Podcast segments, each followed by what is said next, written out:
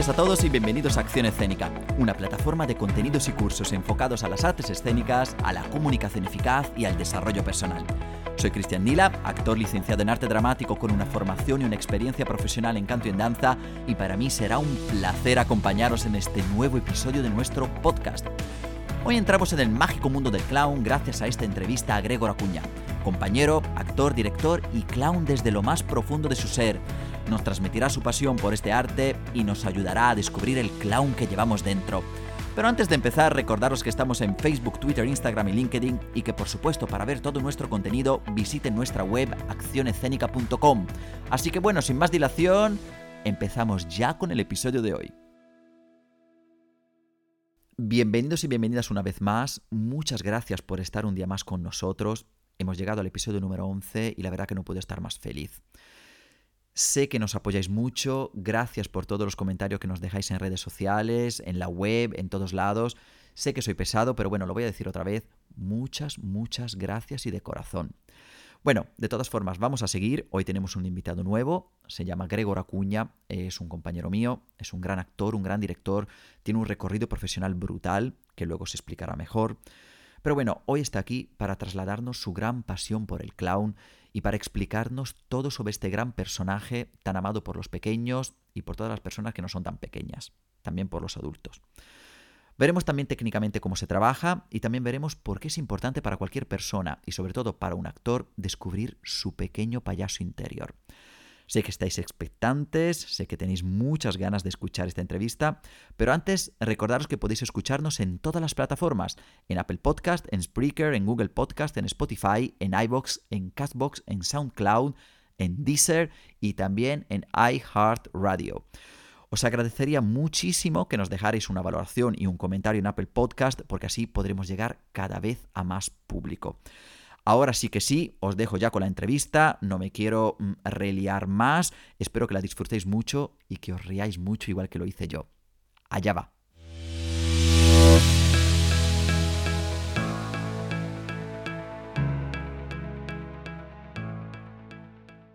Hola Gregor, ¿cómo estás? Muy buenas tardes, muy bien. Bueno, buenas tardes, buenos días, buenas noches, cuando se oiga esto, ¿no? Eso es. bueno, muchísimas gracias por estar hoy aquí con nosotros en Acción Escénica, en nuestro canal de podcast. Tenía muchas ganas de hacerte esta entrevista porque sé que vamos a hablar de algo que te gusta mucho, que es parte de tu vida artística y creo que, que, lo vamos a disfrutar mucho, ¿verdad? Si estás hablando del clown, sí. El sí, clown sí. Es el comienzo y será el final de mi carrera artística. ¿Ah, sí? Ah, bueno, mira, mira. Sí, porque siempre lo he dicho, desde, desde pequeño yo me imaginaba, yo vi a Charlie River, uh -huh. el famoso Charlie River, lo vi en el circo y me impresionó muchísimo, muchísimo, me, me marcó. Yo tendría seis o siete años y yo, mm, yo no tenía abuelos. Uh, y yo decía, a mí que me gustaría tener un abuelo así. Y es más, que me gustaría ser de abuelo, ser así. Y siempre he soñado, y siempre lo he dicho, que cuando de mayor, de muy mayor, a partir de los 80 años, o quizá un poquito antes, mmm, pero cuando otros se jubilen, 65 está bien, sí, eh, finales de los 60, pues mmm, me dedicaré solamente a ser payaso. Me da igual, o sea, hasta me imagino en eh, trabajar en cualquier circo de, de familia y familiar y, y, hacer giras por España en un carromato y actuar. Es como tu jubilación, ¿no? Sí, sí, me, me, me imagino, me, me, veo ahí, me veo ahí. Hay gente que se imagina de irse a una isla desierta, pero tú... Sí, yo recorrer España en, haciendo reír a la gente vestido de payaso y haciendo pequeños números, pues eso, pequeña tontería para que la gente se ría. Qué bien. Oye, que es un, es un sueño y yo creo que un final de vida muy bonito, ¿eh? Mm. Cuéntanos un poquito, para la gente que no te conoce, quién es Gregor Acuña. Uy, ¿quién es Gregor Acuña? Hablar de mí en tercera persona, qué difícil, sí. vamos. Gregor Acuña es un, un, niño que desde muy pequeño quería ser actor, quería, disfrutaba haciendo reír a la gente y disfrutaba preparando sus teatritos y, y estando en medio de un grupo de gente ofreciéndoles algo, una acrobacia, una pantomima, una canción, un baile, eh, un monólogo, una gracieta. Y, y, ha hecho de eso su profesión porque un día dijo, oye, si otros viven de esto, ¿por qué no voy a poder vivir yo de esto? mm, la decisión fue fácil porque yo era eso o futbolista. Y futbolista, pues... Como que no. Como que no. Llegó un momento que me estaban dando muchas patadas por todos lados, me estaba enfadando, pues, diciendo, oye, hay que pegarle al balón y no a, a la espinilla del otro. Y entonces entré, vivía en Ceuta por aquel entonces y me aceptaron en, la, Escuela Municipal de Teatro de Ceuta con Manolo Merlo al frente y ahí empecé a, a desarrollar un poco la vocación y, y con, con, 17 años eh, me vine a Sevilla al Instituto del Teatro que bueno, por aquel entonces era muy importante, la serie Fama. Sí que sonó mucho, todavía, yo creo que todavía suena. Y, y, entonces todos queríamos ir a una escuela como Fama, donde nos dieran clases de acrobacia, de danza, de interpretación y de payaso.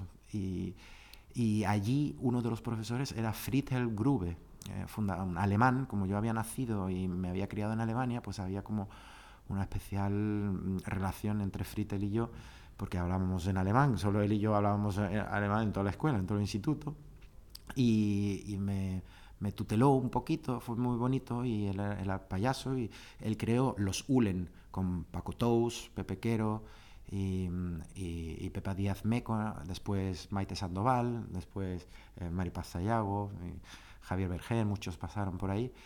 Y, y, yo quería entrar a formar parte de ese, de ese grupo de payasos, de los Ulen, ese era mi sueño. Estoy hablando del 90, 91.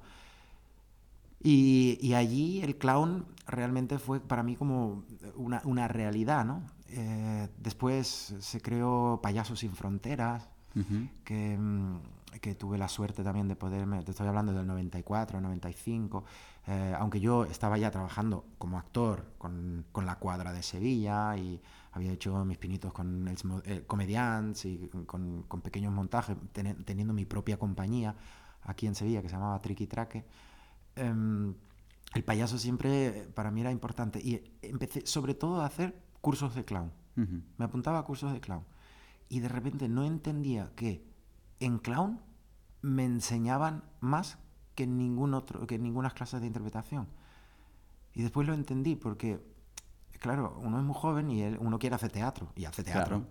Pero no se trata de hacer teatro, se trata mm, de, representar la vida, de, ser lo más real posible, lo más honesto posible y lo más vulnerable y transparente posible. Y eso eran los ejercicios precisamente de clown. Y a través de los ejercicios de clown descubrí em, conectar con uno mismo, con tu propia verdad en el momento. Lo que pasa es que el clown lo hace al servicio de la risa, al, servicio de que el público se lo pase bien y, y, y, encontrar ese estado de gracia que yo siempre digo, ¿qué es el clown? El, clown es un estado de gracia, estar de, al servicio del, de la risa del público, ¿no? Y conectado con la locura, con la locura. Y bueno, pues allí mm, yo siempre digo, mis mejores maestros fueron los payasos y siempre he estado, he estado cerca y hasta he, he, hecho una compañía con Oriolo estaba la mítica Monty también una compañía de payasos muy conocida en, en España, que yo era amigo de, ellos. Soñaba con formar parte de Monty Monty falleció, eh, pero Oriol, que curiosamente mm, lleva paralelamente a mi vida desde que en el 89 hice mi primer curso de, de, de circo, payaso, malabares, él me dio clases de malabares y yo, a día de hoy, él vive aquí en Sevilla también. Eso fue en, en, Barcelona, porque él es catalán, al igual que yo, casados los dos con una sevillana, viviendo aquí en Sevilla. Pues hemos hecho varios espectáculos de payaso. y, y, ahí mi, mi, mi, conexión y mi trabajo de payaso sobre eso. Después yo he tenido mi propia escuela, donde yo daba clases de clown y donde yo he podido profundizar en el no quiero decir metodología, pero sí en, enseñar a conectar contigo al servicio de la risa. Después hablaremos de eso también, de la metodología, pero veo que ya me has contestado un poco, pero quiero que lo profundices. ¿Qué es para ti el clown?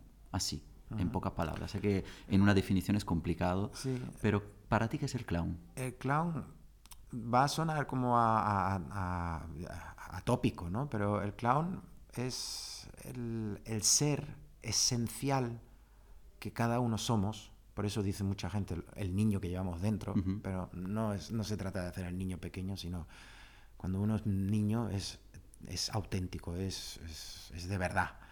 Em, y jugarlo siempre distanciado desde el actor, que, el que maneja los hilos del clown, y entregarlo, pues eso, a esa locura divertida y, y, crear ese personaje, porque no deja de ser un personaje, eres tú, pero mm, una, un alter ego mmm, mágico, porque el clown tiene que ser mágico, por eso uh -huh. esos maquillajes, por eso esa ropa estrambótica, uh -huh. sin, sin, embargo elegante. Uh -huh. eh, y eso, eso, es el clown, para mí eso es el clown. clown. ¿Y de dónde nace el clown de cada uno?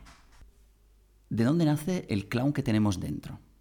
Pues mira, el clown nace de lo que nos acaba de pasar, que hemos estado aquí sentados mmm, hablando y no, no habíamos enchufado el, el, el micrófono y entonces mmm, cuando lo hemos vuelto a hacer por segunda vez tampoco habíamos enchufado el micrófono y somos tontos y... ¿Y eso es clown? Eso es clown, es eh, ser ser conscientes de, de nuestra tonte, tontuna y saber reírnos de ello y ponernos al servicio. Si esto no lo hubiera dicho, si esto no lo hubiera sacado adelante, hubiéramos seguido adelante como si nada hubiera pasado y nosotros estamos... En... Pero ¿has visto cómo te has reído? Porque, claro. porque es una manera de la presión que llevas dentro y la, tú quieres ser perfecto y quieres ser... Y, y no, no, somos, somos seres imperfectos. Entonces, eh, ponerlo eso al servicio de decir, oye, transparente, uh -huh. eh, que mira qué tonto soy, y de repente nos reímos todo con, conmigo, pero porque yo lo he dicho, porque yo lo he señalado. Entonces, esa sana locura, esa sana libertad de decir mmm, las verdades y, y, reírse de uno mismo, y, y, esa, esa magia que se produce también a través de, mmm, de los mundos que uno se imagina y que, que es capaz de transportarte el clown con su fantasía pues eso, eso es el clown, de ahí, de ahí nace, ¿no? Uh -huh. ¿Y qué representa para ti la figura del clown? Para mí la, el, el, clown, no sé, yo lo veo como un, un, un, pequeño sabio también un poco, lo veo como, como un, un ser mágico, ya que está vestido de, de esta forma tan extravagante y, y tiene ese, ese, maquillaje tan expresivo. Es un ser que no es de aquí, pero sí es de aquí. Eso es como un un altavoz de nuestra locura, ¿no? Es como, es como un personaje casi, mm, un animal mitológico, ¿no? Que, que, nos conecta con nuestra, con nuestra esencia, ¿no? Con nuestra, con nuestra tontería. Con todo lo que intentamos esconder para demostrar todo lo que sabemos y todo lo que somos y lo educado que somos y uh -huh. el, eso, las experiencias que tenemos y todo, de repente se ve absolutamente desarmado por el clown y, y, y, y, nos vemos a nosotros mismos, ¿no? Nos vemos nuestras imperfecciones. Y eso, y, y eso es un gran placer, ¿no? Y la, la poesía. Es que el, el, el, payaso puede ser muy cruel, el clown puede ser muy cruel, puede ser muy poético, puede ser muy tonto, puede ser muy básico, mmm, puede ser... Eh, por eso la libertad, ¿no? Que, eso es lo que seduce de ese personaje, ¿no? Uh -huh. Y el clown, hablamos del clown siempre arriba de un escenario, pero ¿existe diferencia entre el clown y el actor? Bueno, yo creo que eh, es un poco cuando me preguntan, yo debería decir que no, que todo clown es un actor y todo mm, actor mmm, debería ser un clown, pero son técnicas diferentes, ¿no? Igual que el cine y el teatro, la gente dice, no, es lo mismo, un actor es un actor delante de una cámara o en un escenario, pues no, son técnicas diferentes.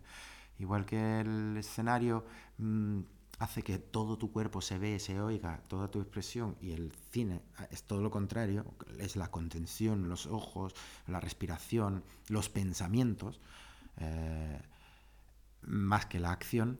El clown mmm, es eh, la técnica del clown, o sea, el clown, a diferencia del actor, muestra su vulnerabilidad, muestra su imperfección, muestra su simplicidad, muestra su... No es un personaje, sí, sí es un personaje, pero es el personaje del que lo interpreta, no es Hamlet, que Hamlet tiene una historia y el actor tiene que aprenderse esa historia y encarnarla y decir las frases que dice Hamlet. El clown no dice las frases que le han dicho que tiene que decir, sino dice las frases que él quiere, cuando él quiere y como él quiere. Ese es el clown. Y no como él quiere y cuando él quiere, sino siempre con la necesidad o al servicio de la risa del público.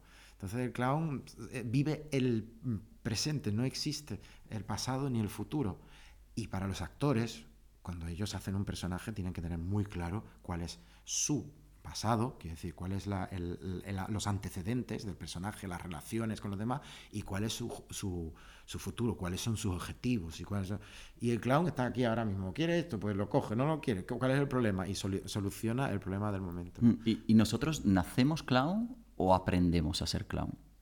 Mm, hombre, eso lo tópico es eso, cuando más pequeños somos, más clown somos. Y cuando nos vamos eh, siendo conscientes de nuestros actos y cómo deberíamos ser y que, cómo nos quieren, mm, siendo de una manera y de otra, el clown va desapareciendo y va apareciendo el animal social que sabe cómo comportarse.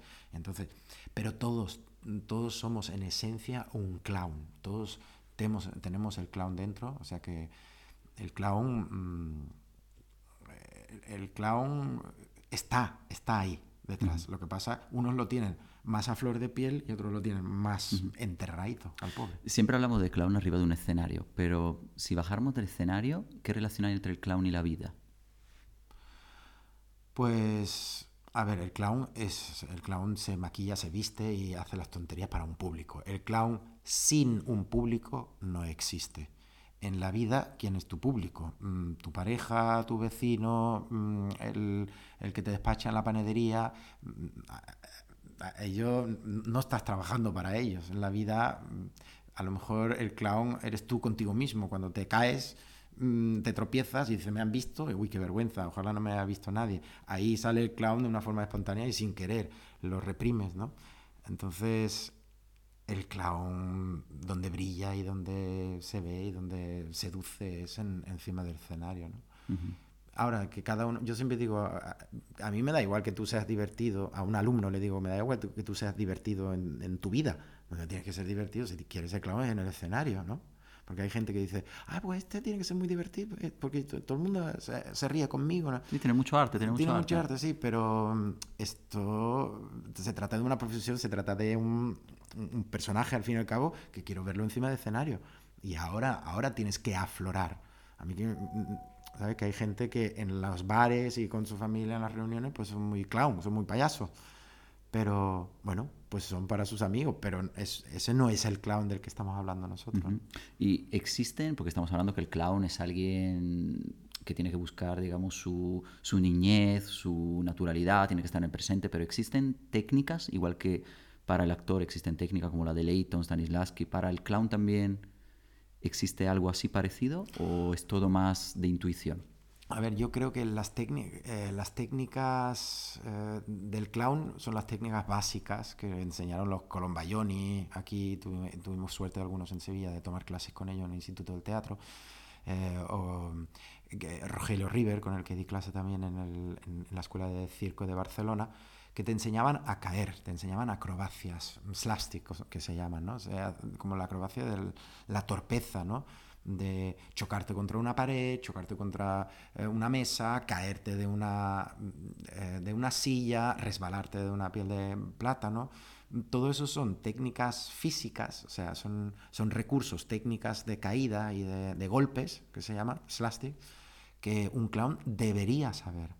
Pero, mm, ¿cómo una técnica que me, enseña a ser clown, yo no la conozco ni, la hay, que yo sepa, ¿eh? Pero lo que sí hay son muchos ejercicios. Existen muchos ejercicios que te ponen, em, te facilitan a entender por dónde tienes que ir, qué es lo que funciona, ¿no? Em, eh, en grupo, ejercicios en grupo, eh, ejercicios individuales, ¿no? Mm, sobre la improvisación siempre y sobre cómo conectar mm, con tu fantasía, con tu capacidad de inventarte cosas, eh, de estar muy, yo siempre digo, de, encontrar ese estado de gracia, ¿no? Y, por ejemplo, eh, yo creo que ahí está el gran maestro. Entonces no existen técnicas, existen maestros, ¿no? ¿Y qué tipo de clown existen, porque por ejemplo arriba de un escenario tenemos protagonista, antagonista, tenemos todo, pero en un, en un espectáculo de clown también hay roles. Sí, personajes. Sí, bueno, eh, el clown cuando está solo es el clown, pero en cuanto se junta con otro clown, de una forma natural, mm, hay uno mm, que parece que sabe más que el otro, parece que es un poquito más listo que el otro, ¿no? A ese clown lo llamamos el clown blanco. Em, y el clown más tonto es el Augusto, ¿no? Entonces, eh, eso es de la historia mm, del teatro, ¿no? Nace ya en, en la, en la comedia griega, ¿no? en Plauto, los primeros, em, las primeras eh, comedias donde eh, aparece una pareja de payasos. Y entonces, después la, la comedia del arte, mm, y después el clown, clown, que como lo conocemos hace 200 o 150 años, que se pinta de blanco el listo y el otro pues es la imagen del payaso del Augusto que, que tenemos todos. ¿no? Entonces existen estos dos personajes, eh, el gordo y el flaco, todo el mundo los conoce, el gordo es el listo, el flaco es el tonto. Y si se une un tercero, pues siempre será o más, más tonto que los otros dos, que sería el contra Augusto, o más listo que los otros dos, que sería como el, el jefe de pista, como el señor loyal también se llama en, y es una persona con chistera, vestido, bien vestido, eh, no está maquillado y es uno, uno que quiere ser y aparenta ser. Y entonces los otros dos se van a hacer, le van a hacer la vida imposible al pobre hombre. ¿no? Entonces, eso también es un payaso, porque siempre el listo le sirve el gag al el más, em, el más agradecido y el que el público siempre más le gusta es el a gusto o el contragusto, ¿no? Porque en cuanto más tonto, más nos gusta. Claro, más, divertido es. Oye, y una cosa, em, has, dicho que el clown tiene 250 años, ¿puede ser? Acabas de mencionar. Sí, el clown, tal como lo conocemos mm. hoy en día, nace a finales del siglo XVIII, en el siglo XIX mm, sobre todo, y nace como el cómico que en el circo circo, que el circo era solamente un show de caballos, por eso una pista redonda donde los caballos daban vueltas y vueltas y hacían cosas, pues el que sacaba algo para que saltaran los caballos encima y se caía y la gente se reía de eso. Y dice, oye, ¿tú te puedes caer otra vez? Eh, venga. Y, la gente estaba esperando ya que saliera aquel torpe que se caiga una, y otra vez. Y mientras que pues ya preparan la pista para lo siguiente, para los ponios, para los elefantes, pues para relleno pues salen unos que todo estaba muy basado en el, en el gag visual, ¿no? No en la palabra, no tanto en la palabra. Y entonces, pues ahí nace el clown. Entonces, clown tal como lo conocemos nosotros, con Ashley, eh, pues tiene 200 años, 200 años más. ¿Y cómo ha evolucionado hasta hoy en día? ¿Hoy en día hacemos clown igual que hace 250 años o mm, qué es lo que ha cambiado? Eh, sí, el, el clown, el clown del circo pasa al vodevil, pasa a las salas de varietés donde se convierte en, el payaso, no es el cómico, ¿eh? No se puede confundir el payaso con el cómico que es la stand-up comedy o el, monologuista del Club de la Comedia, sino el, payaso siempre tiene un gran, eh, un gran ingrediente de, juego físico, de, tonterías, de cargar cosas, caerse de sitios, o sea, de mm, tocar un instrumento. Eh, de ahí el payaso pasa al cine también, ¿no? a los primeros cine mudo, que todos los grandes payasos del vodevil em, son fichados por, por, los estudios de Hollywood y ahí conocemos desde Fatty a em, pues Master Keaton y, Charlotte, desde luego son mm, payasos que... Y después pasan al escenario, después se convierten en, en, en cómico. Mm, y en los, en al final del siglo pasado, del siglo XX, pues aparecen los grandes mm, payasos que, que conocemos hoy todavía, mm, pues que aquí en, en, España se han visto pues desde em, Django Edwards, que es un poco como el, el referente.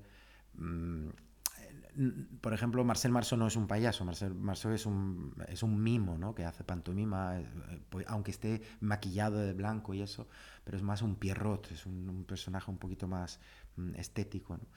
Y, hasta Leo Bassi, que conocemos, o Pepe Villuela, o mm, eh, payasos que a través de la televisión y, sobre todo en los, en los teatros con sus espectáculos pues nos han, nos han seducido. Y los Colombayoni, la película de Fellini, los Clones también, y, y Clone, era fue muy importante porque pues era como un homenaje a estos personajes, ¿no? Después La Estrada también, que la Giulietta Massini hace ahí un una pobre muchacha que está al servicio del otro mm, y, y, gana interés, ¿no? Y sobre todo gana interés también porque los actores descubrimos que a través del payaso eh, nos enseñan a conectar, a conectarnos con nuestra verdad y, y a disfrutar con la comedia, ¿no? Un poco, yo lo digo, cuando ves que un actor no ha trabajado payaso se nota, ¿no? Se nota. Se nota porque se toma a sí mismo muy en serio, ¿no?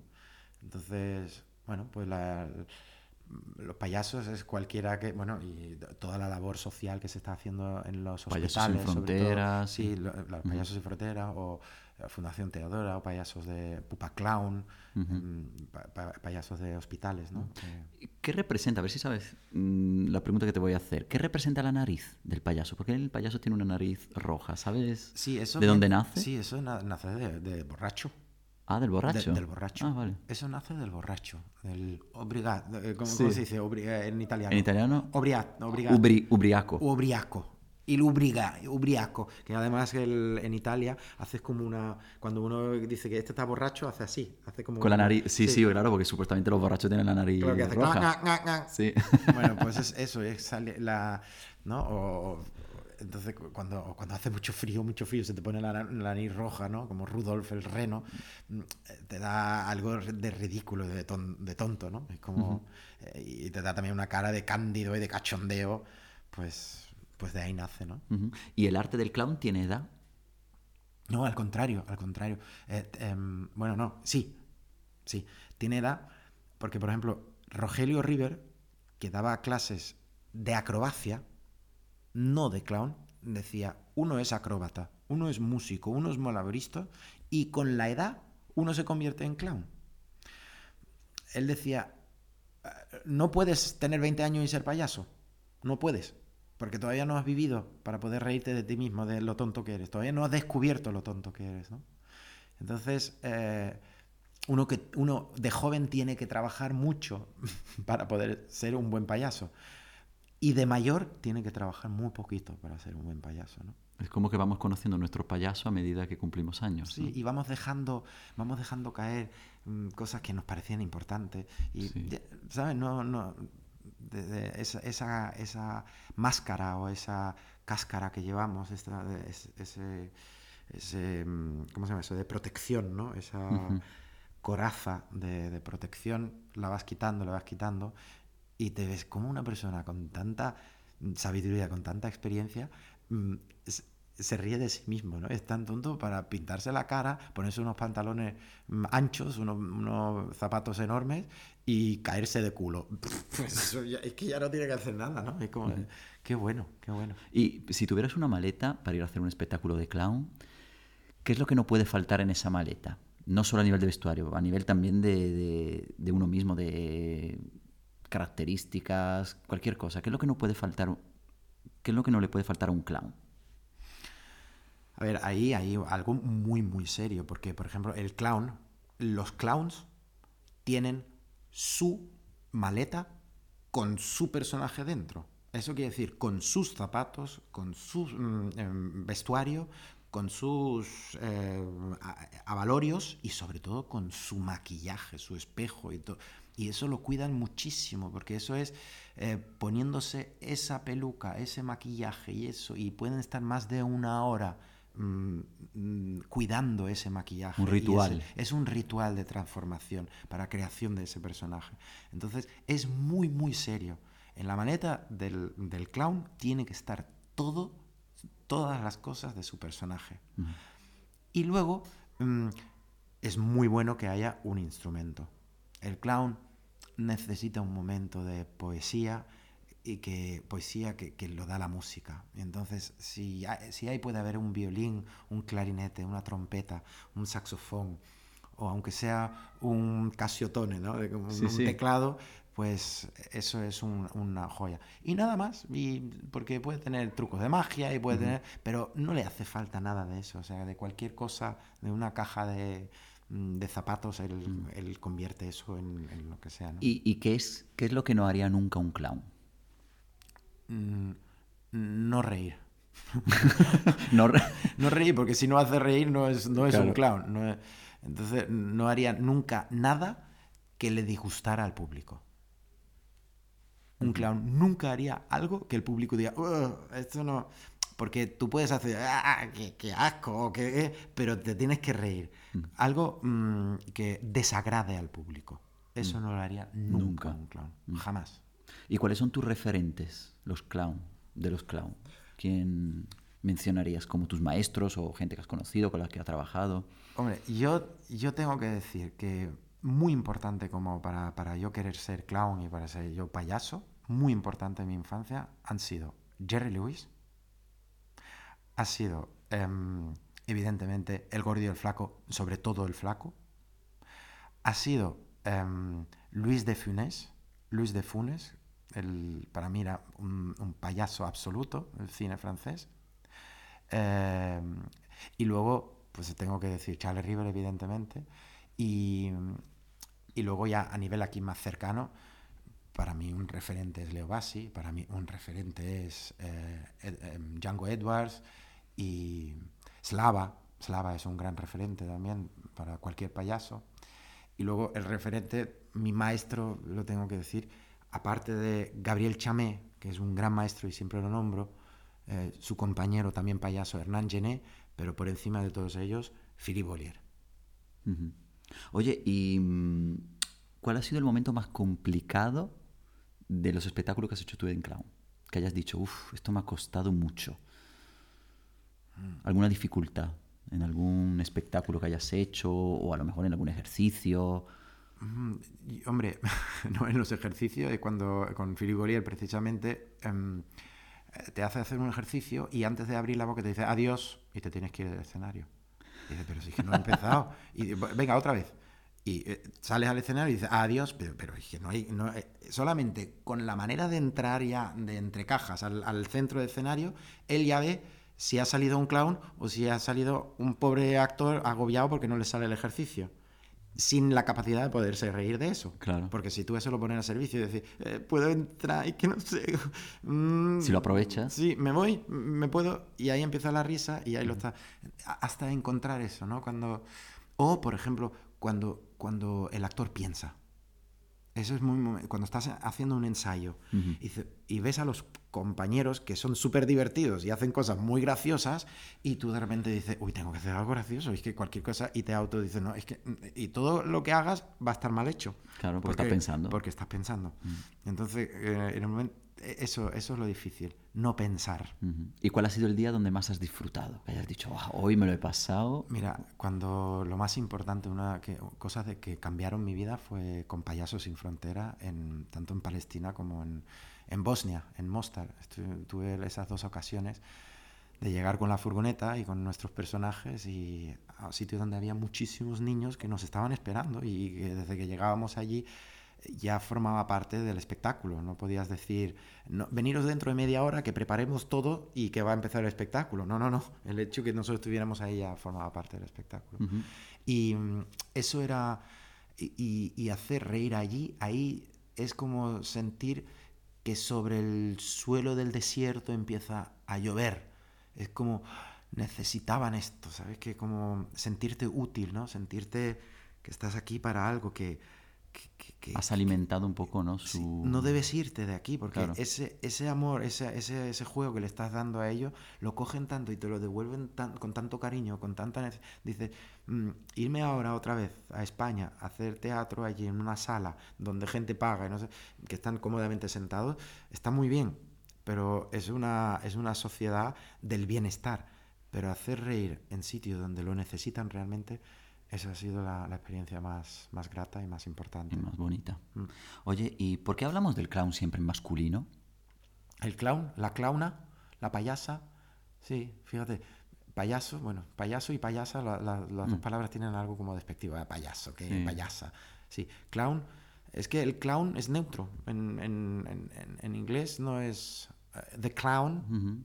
Pero existe, por ejemplo, que tú antes mencionaste, por ejemplo, tus mentores, la gente que, te ha un poco inspirado, y son todos hombres. ¿Hay alguna, alguna mujer que también ha, dejado marca mm. dentro del, mundo del clown? Sí, eh, bueno, para mí, Pepa Díaz Meco eh, es, una gran payasa que la he tenido muy cerca de, los Ulen y es una referencia muy clara que yo tengo aquí. Em, eh, Maripaz Sayago es una gran payasa que lo tengo muy cerca y muy claro.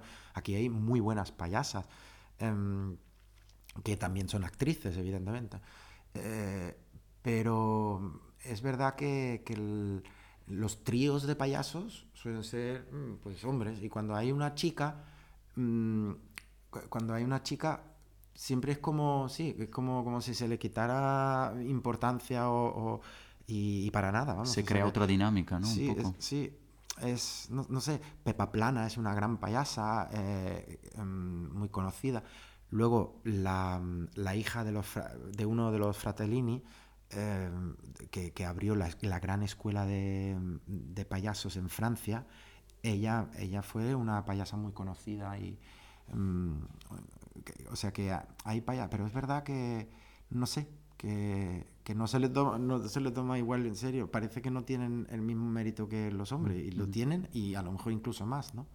Pero no sé, son cosas que, han, nacido así, han pasado así. Sí, sería digno de hacer un estudio pues sobre eso, vamos. Que yo no, Oye, ¿y qué consejo le darías a una persona que quiere empezar a, a dedicarse al mundo del, del, clown? Bueno, pues ver todas las películas de cine mudo, del mm. y el Flaco, de Harold Lloyd, de, de, Charlotte, de Buster Keaton, sobre todo estos, que son los grandes maestros, y ahí está todo grabado, está todo Mm, y después tomar clases de clown. Con, eh, hay clases de clown en toda gran ciudad, hay, hay, escuelas que ofertan o cursillos por internet, pues, workshop, clown workshop, y seguro que en algún...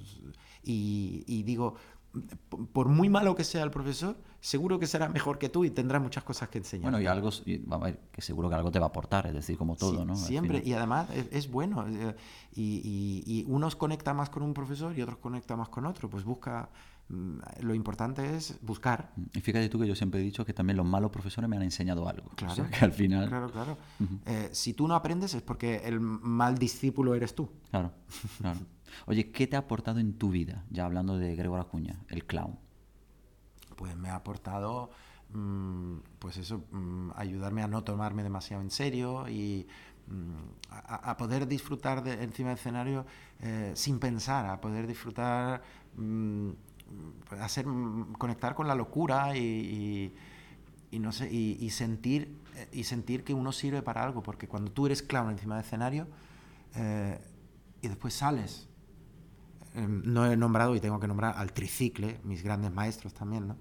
Y después sales y lo compartes con el público y te dicen, me he dado cuenta ahora el tiempo que llevaba sin reír o cuánto me hacía falta reírme así o muchas gracias, gracias porque hacía años que no me reí, no me daba un ataque de, risa.